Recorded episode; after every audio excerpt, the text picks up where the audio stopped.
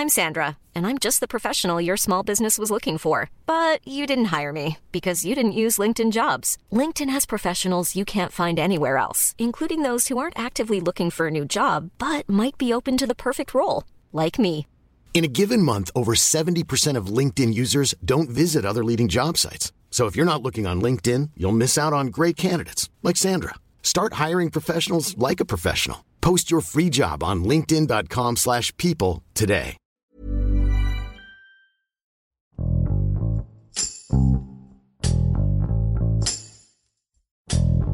La tarde del 23 de marzo de 1994, un asesinato cimbró al país, el de Luis Donaldo Colosio, entonces candidato del PRI a la presidencia. Fue un hecho que conmovió a todo México, tanto que a 30 años del crimen sigue presente en la memoria del país. Mario Aburto le disparó dos veces durante un mitin en Lomas Taurinas, en la ciudad fronteriza de Tijuana.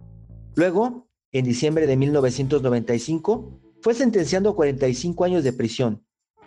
Tres décadas después, Luis Donaldo Colosio Riojas, hijo del ex candidato priista, solicitó al presidente Andrés Manuel López Obrador otorgar el indulto al asesino de su padre. Rebelino Rueda, reportero de El Sol de México, nos cuenta por qué a pesar del tiempo este caso sigue teniendo relevancia en México. Además, señala cuál es la razón de que el hijo del ex candidato pide indultar a Mario Aburto.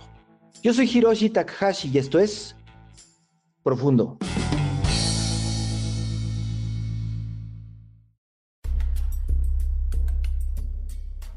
Se cumplen eh, 30 años eh, ya, próximo, el próximo 23 de, de, marzo, 30 años pues, de este magnicidio que, pues como decíamos, no se había visto algo similar desde el asesinato de Álvaro Obregón a finales de la década de 20 del siglo pasado y eh, sobre todo por el, esta duda que, que, que, se quedó, esta inconformidad de que fue ordenado desde el poder. Las investigaciones nunca convencieron, eh, los fiscales, bueno, en ese entonces procuradores y fiscales especiales sobre el caso Luis Donaldo Colosio, a pesar de las pruebas, a pesar de los testigos, a pesar de los testimonios, que se manejaba precisamente esto de un segundo tirador, de las autopsias que se hicieron, de las críticas de cómo estuvo conformado el aparato de seguridad, de las advertencias que había, incluso del cambio que se le conoció como asesino solitario, Mario Aburto, que se habla de que se presentó a otra persona parecida a Mario Aburto, un proceso muy desaseado y eh, pues la ciudadanía, la población no quedó satisfecha con este, estos resultados que siempre apuntaron a un, un, asesino solitario en la figura de Mario Aburto, aparte pues una persona que cambiaba sus discursos, una persona muy, muy, muy difícil, muy extraña, con una personalidad muy compleja, siendo que él era un, un guerrero de nuestros antepasados y que tenía esa consigna de, de asesinar a, Luis Donaldo Colosio, eh, al principio una persona muy hiperactiva, incluso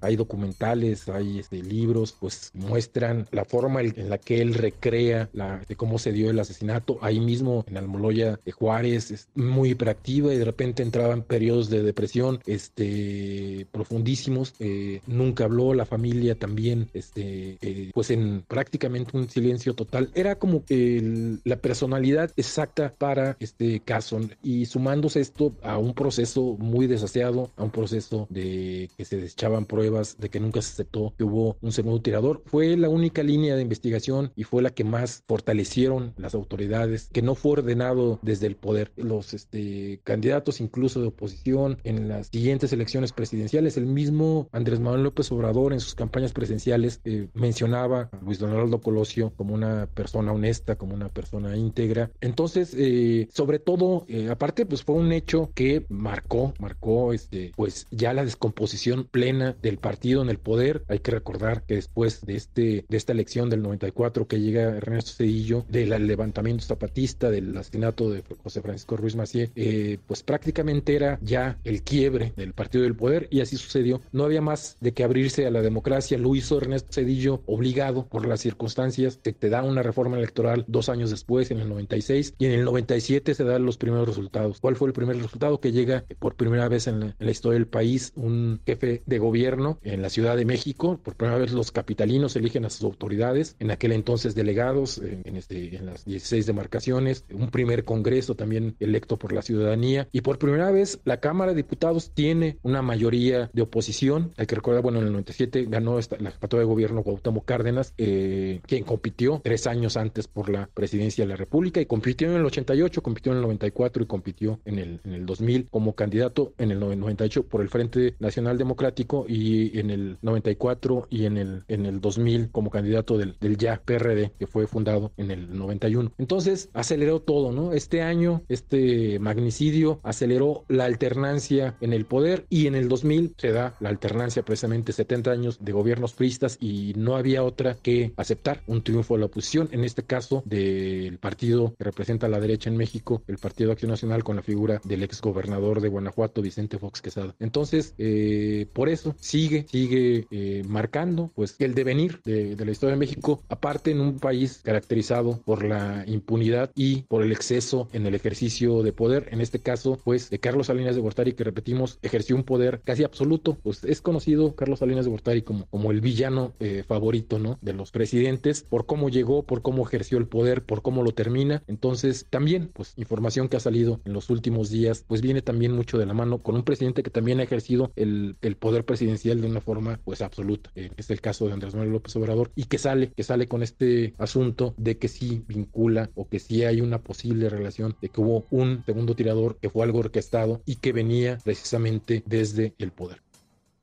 Bueno, hay una sentencia que a finales del año pasado, de 2023, falló un tribunal colegiado en el sentido de que Mario Aburto, asesino confeso de Luis Donaldo Colosio, y pues en las investigaciones oficiales eh, considerado el, el, único tirador, el tirador solitario, eh, el magnicida solitario de Luis Donaldo Colosio, eh, fue juzgado con el Código Penal Federal y no con el Código Penal del Estado de Baja California. En, este caso, pues el asesinato, el magnicidio se cometió en Tijuana, en, Tijuana, en la ciudad fronteriza de Tijuana, en Baja California. Y a que aparte esto se sumó pues la tortura que fue objeto, los malos tratos, tratos inhumanos, todo esto. Y eh, se acortaría la sentencia de 45 años, que fue la pena, que fue el fallo, que se le dio la sentencia fue de 45 años, se eh, acortaría a 30 años en este caso de que proceda este juicio o que se aplique el Código Penal de Baja California y podría quedar en libertad. De esto pues coinciden este, algunos constitucionalistas, incluso la defensa, la misma defensa de Luis Donaldo Colosio y por ahí este, algunos abogados coinciden en que sí se puede dar este escenario aunado, aunado a esto, estas declaraciones que hace el hijo de Luis Donaldo Colosio, hoy alcalde de Monterrey,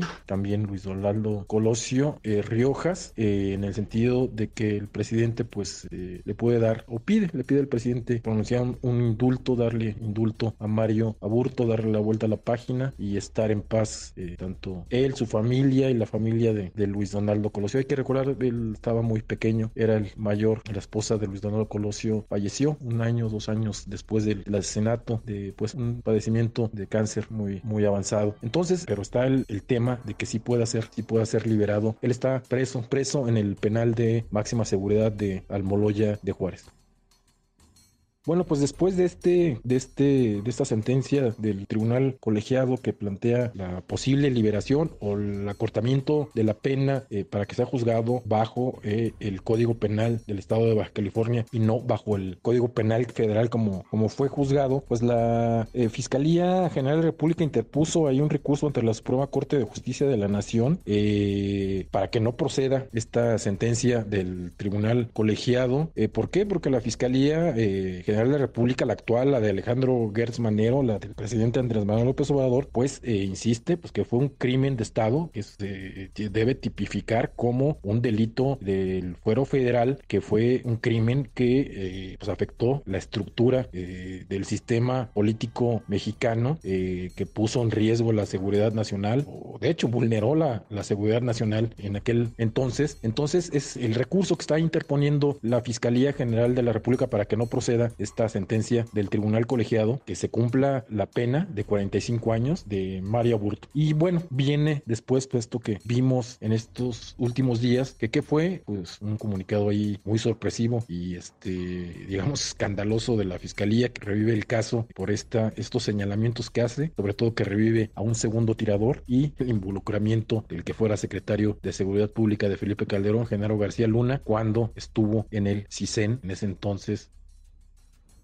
desde el finales del año pasado, cuando empezó a, manejar o se dio esta sentencia del tribunal colegiado para reducir eh, la pena al asesino confeso, conocido como el asesino solitario de Luis Donaldo Colosio, Mario Aburto, pues el presidente pidió, instruyó a la Secretaría de Gobernación, a la secretaria Luisa María Alcalde, pues a entregar los elementos, a presentar los elementos de prueba que tiene el gobierno actual para seguir con este caso, para que se cumpla la, pena de, de 40 años, subraya que no fue pues cualquier hecho, no fue un delito del foro común, eh, que fue un delito del foro federal y que fue pues un crimen, un crimen de Estado la fiscalía pues interpuso este, este recurso ante la Suprema Corte de Justicia de, la Nación. Eh, supuestamente la Suprema Corte tiene en sus manos ahorita este asunto de si se concede este amparo que está interponiendo la defensa de Mario Aburto para que sea librado este año o eh, falla para que cumpla eh, la condena. En estos últimos días vimos pues que el proceso sigue, que la investigación sigue, que el gobierno federal está interesado pues en este, en este caso, ¿no? Esto ya es una opinión muy personal, también pues por ahí crea mucha sospecha de que se esté dando este caso en pues época electoral, en un año donde se renueva la presidencia de la República y en un pues eh, discurso que se manejó durante muchos años por parte de López Obrador sobre si habría castigo a expresidentes de la República. De hecho hubo una, una hay que recordar una consulta ciudadana sobre, sobre este caso que se aplicó en este sexenio eh, que no alcanzó los votos que requiere la ley, aunque hubo pues una participación eh, digamos, considerable. La legislación marca que debe tener cierto porcentaje para que tenga una validez. Entonces, la Suprema Corte de Justicia eh, tiene en sus manos este caso. Pues el gobierno federal, a través del mismo presidente, se ha pronunciado sobre este hecho, ya dio instrucciones o dio instrucciones a la Secretaría de Gobernación y lo vimos con la Fiscalía General de la República al frente de Alejandro Gertz Manero, que va con todo, ¿no? Que va con todo y sobre todo, pues haciendo los señalamientos que hace en los últimos días con este comunicado que vimos el lunes por la tarde que eh, lanza, sorpresivo, sobre todo por el personaje que maneja, pues que tuvo una participación, si se comprueba, eh, determinante ahí que cambiaría completamente la historia, la historia de este crimen, pues que conmovió como cualquier magnicidio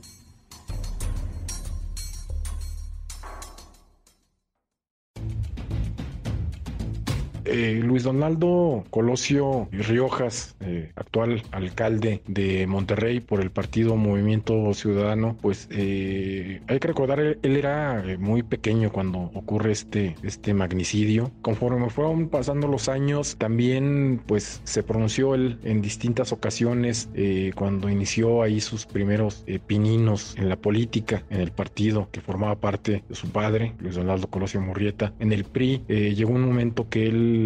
optó por hacerse un lado, por la memoria de su padre, por el hartazgo, por y siempre lo manejó así en estos términos, que estaba lucrando, que estaba lucrando con la, con la figura de Luis Donaldo Colosio Murrieta, que se utilizaba electoralmente, da un paso a un lado, se separa de este partido y pues incursiona en Movimiento Ciudadano. Él también pues hace estas declaraciones, el indulto pues corresponde, le pide al presidente de la República, el, el indulto correspondería al presidente de la República y también como ha venido manejando desde hace ya muchos años. Olvidar esto, ¿no? Darle la vuelta a la página por esta razón, ¿no? Por el hartazgo que hay de lucro que se ha hecho con la figura de su padre. Pues él creció, él y su hermana crecieron sin su papá, sin su mamá, son, eh, Diana Laura Rojas entonces, eh, él tiene estas razones, siempre se ha pronunciado porque no se lucre con la figura de Luis Donaldo Colosio Murrieta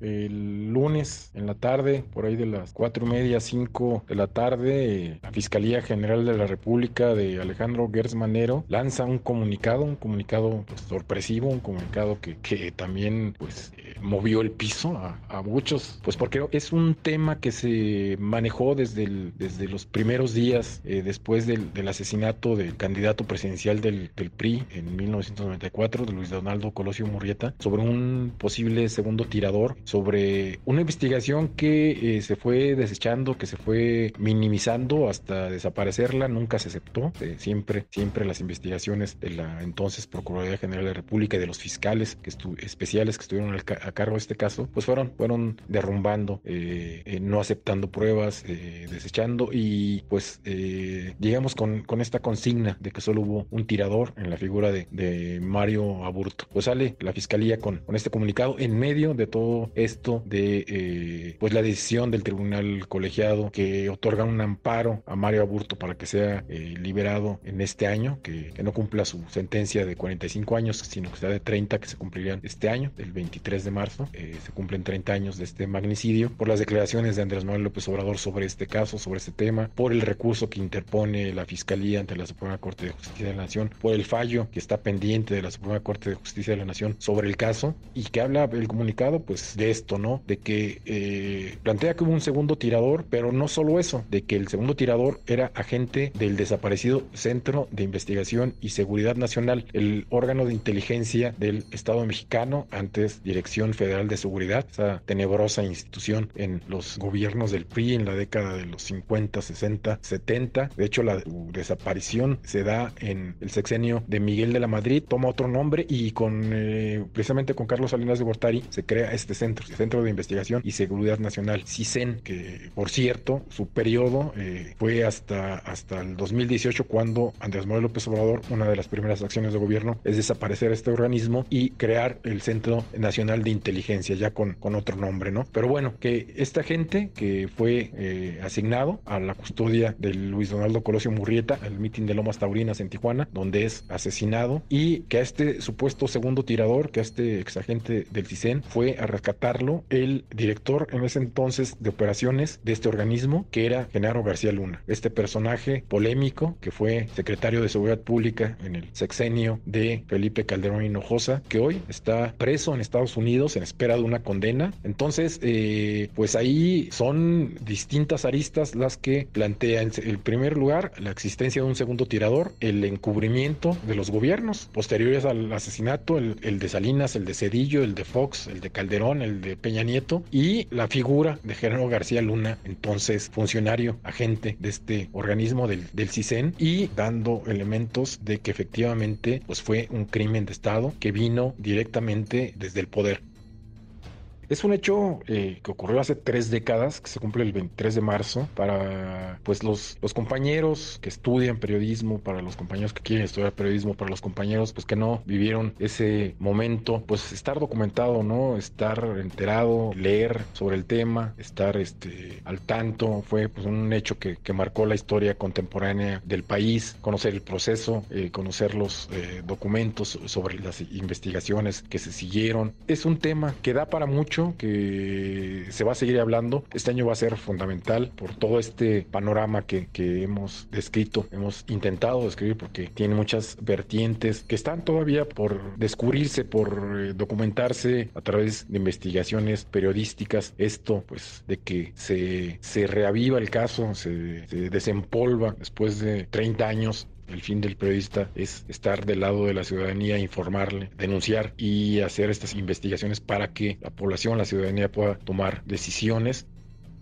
Este año será, será fundamental por eh, la posible eh, liberación que se le otorgue este amparo a Mario Aburto, eh, que salga, que quede en libertad en este mismo año y sobre todo por el panorama, por el contexto electoral en el que estamos por los personajes que se manejan, Carlos Salinas de Gortari, quien fue presidente cuando se da este magnicidio, y Felipe Calderón Hinojosa, porque su secretario de Seguridad Pública se ve ahí involucrado. Eh, incluso al mismo Ernesto Cedillo, que lo vimos la semana pasada por acá por México haciendo pues declaraciones que no gustaron a Andrés Manuel López Obrador, porque fue el gobierno que siguió, porque siempre en un magnicidio este, se maneja esto, ¿no? Que se debe visualizar quién fue el principal beneficiado con este magnicidio. Y el principal beneficiado pues fue el que fue candidato, al que se nombró como candidato. También esto, cómo se manejó y pues sí, sí, este, este año eh, será determinante para este caso.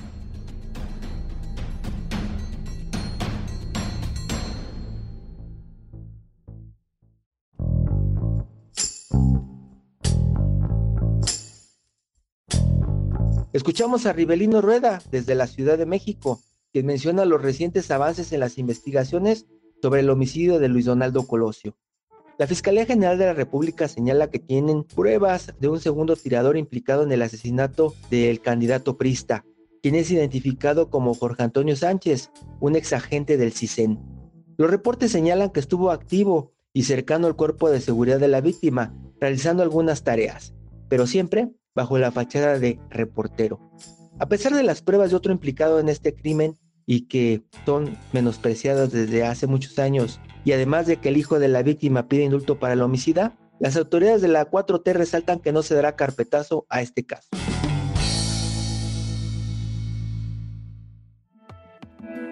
Te invitamos a suscribirte a nuestro podcast a través de las plataformas de Spotify, Apple Podcast, Google Podcast, Deezer y Amazon Music, para que no te pierdas ningún episodio. También nos puedes escribir a podcast.om.com.mx o en Twitter podcastom. Te recomendamos escuchar la guía del fin de semana, donde en cada episodio la señorita etcétera recomienda diferentes actividades para vivir experiencias inolvidables. Hasta la próxima. Esto es Profundo. Un reporte a fondo de la Organización Editorial Mexicana. If you thought the only way to get a more defined jawline with natural looking results was through surgery, think again. Juvederm Volux XC is a non surgical injectable gel filler that improves moderate to severe loss of jawline definition and can help you achieve natural looking results with little downtime. Even better, this improved definition lasts up to one year with optimal treatment. No maintenance required. Improve jawline definition for a smooth, sculpted look with Juvederm Volux XC. For important safety information and to find a licensed specialist, visit juvederm.com. That's J U V E D E R M.com. Not for people with severe allergic reactions, allergies to lidocaine, or the proteins used in Juvederm. Common side effects include injection site redness, swelling, pain, tenderness, firmness, lumps, bumps, bruising, discoloration, or itching. There's a risk of unintentional injection into a blood vessel, which can cause vision abnormalities, blindness, stroke, temporary scabs, or scarring. Talk to a licensed specialist to find out if it's right for you.